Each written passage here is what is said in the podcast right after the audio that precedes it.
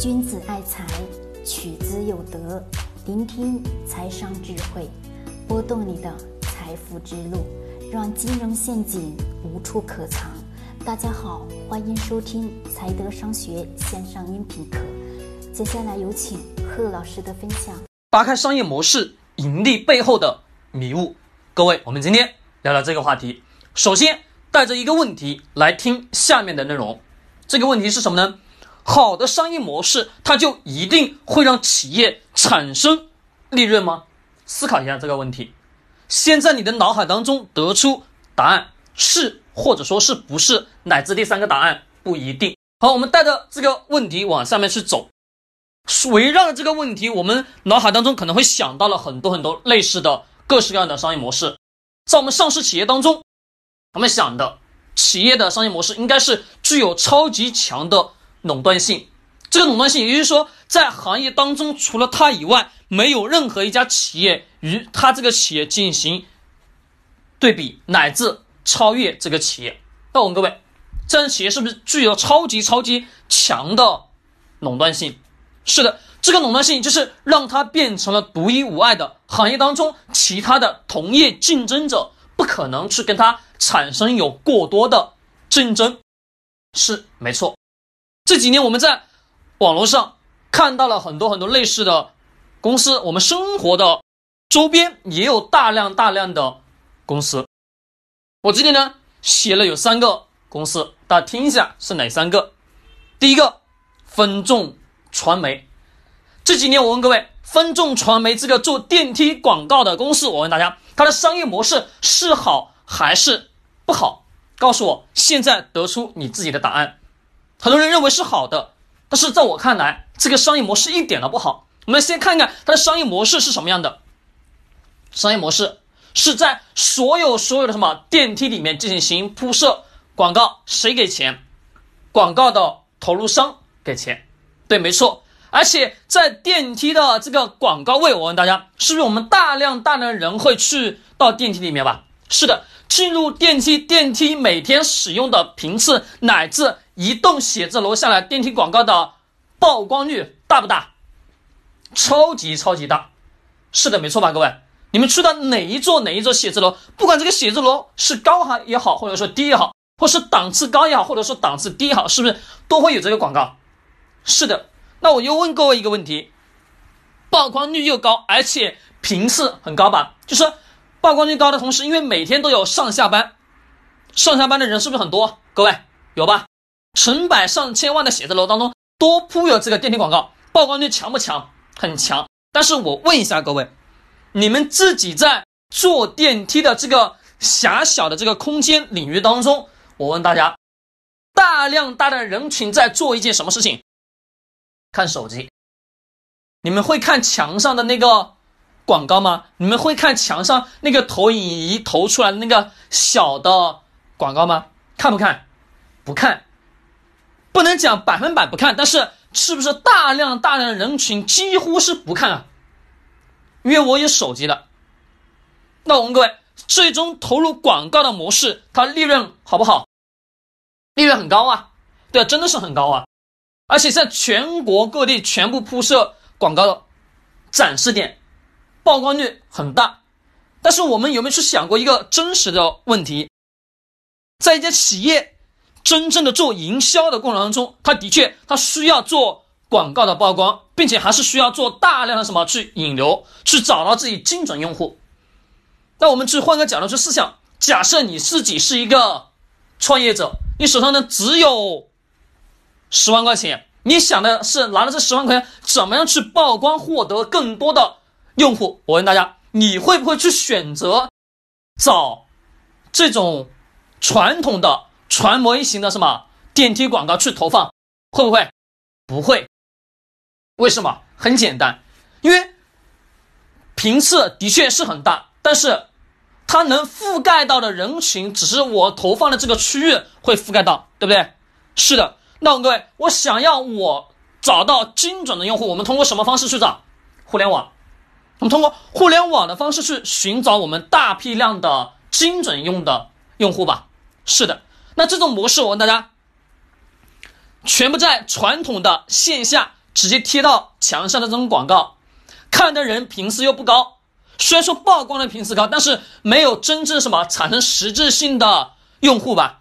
大量的人只看到了，但是我问大家，真正的会有多少人会去下单呢？没有。而且它的曝光率，我们感觉上是很大，但是它所曝光的领域只是这一栋写字楼当中上下班的用户群体吧？对，那各位这一部分的用户群体当中，他们有多少人是会真实的去会按照你这个广告上所贴出来的标语去找到你那家相对应的企业或者你的那些公司去买这家公司的服务呢？是不是少？对。那作为一个创业者来讲，作为一个企业的老板来讲，你都不会去找这种广告的公司去投这个广告，那你自己去想想喽。这种商业模式能不能带来利润？前期我们可能看到，哎呀，有很高很高的利润。是我们这两年看分众传媒的财报过程当中，我们就发现了，近两年的企业的净利润下降了，达到百分之六十七点八，各位。达到百分之六十七点八，下滑度惊不惊人？很惊人吧？对，这个幅度这么大的下降幅度，而且是净利润，这样的企业过去是表现的很光辉很好，但是随着人为的习惯改变了，商业模式是也不错吧？对啊，因为在全国的全部到处去铺设嘛。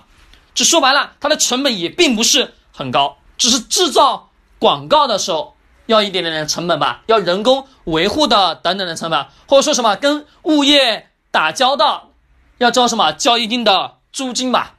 是的，就租你那个电梯的广告位。但是我问大家，这么多这么多这么多的，其实他所花的成本也很大，而且随着人类的感知。改变了这个感知来自于什么？来自于我们大量的人群根本就不看墙上你贴的广告，而是什么？大量都是回到于移动端，移动端是我们手机，对吧？通过手机小小的电视屏去窥探大大的世界吧。是的，这这种商业模式，这些企业的商业模式是很好，但是它不能什么真正的去贴合实际的符合什么东西？我们大量的人的。需求点就是我们人的习惯，懂吗？是我们人的习惯。所以做企业去了解一家企业，看一家企业的商业模式，并不是单独说，哎呀，这个企业的模式是很好。但是我问大家，外面设计大量好的商业模式的企业是大有人在吧？是的。但关键一点，这家企业的商业模式好是好，但是能不能真正的去符合人性？这个人性是吧？符合人为的一些行为习惯，如果能符合，那么 OK，这家企业什么一定会产生大量大量的现金流进来。再加上我们去思考，人的习惯会去符合，但是有一些商业模式是不是能去改变人的习惯啊？是你比如说我们的手机，我们手机我们不讲大了。是不是我们手从自从有了手机以后，我们大量的人群几乎已经百分百成为了什么低头一族？那么这个东西是不一样的，是的，那其实完完全全又是另外一种，是让人养成一种习惯。你养成一种习惯，并且长期的养成这种习惯，这是又是不一样的。要么是符合人的习惯，要么你直接颠覆人的习惯。按这样的商业模式去走，而且一些产品跟服务。是不是能让大量大量的人群去不断的购买这家公司的产品，或者说购买这家公司的服务，企业才有可能产生利润吧？是的，是说企业商业模式是很重要，但是得要去找到商业模式是不是可持续乃至持续不断的盈利，那个才是什么最重要的？好，这是我们的第一个案例，我们再来讲第二个，拼多多。把瑞幸咖啡我们也也加上这三这三家公司，拼多多，我问各位，拼多多，我们大量大量的人，大量大量的补贴，到我们今天为止也上市了。我们去看看公司的财报，这两年是一直在不断不断打价格战，对吧？是的。好，我问一下各位，就是我们大量的九是九五前，就是九零到九五这个区间。我问各位，你们用不用拼多多？再问，我们八零后有多少人在用拼多多？八零后、七零后又有多少人在用拼多多？所以说，我们看着好像下载拼多多 APP 的用户数很大，超级超级巨大吧？是的，是很巨大。但是我们真正的去在这个上面去购买的人、消费的人，真的很多吗？各位，我个人感觉并不是很多，因为我身边就没看到过一个在使用拼多多的。瑞幸咖啡呢？各位，瑞幸咖啡呢？你们喝不喝？你们虽然说是喝咖啡，但是不会什么，就真的去找到瑞幸咖啡去买吧？不会，真不会。前面出来的时候，大量的补贴让你们去喝了，喝完免费了之后还有吗？你们不会说花钱去买了吧？对，虽然说能用免费的模式去让用户养成习惯，但是有些东西过完之后，你要知道，你是喝了，没错。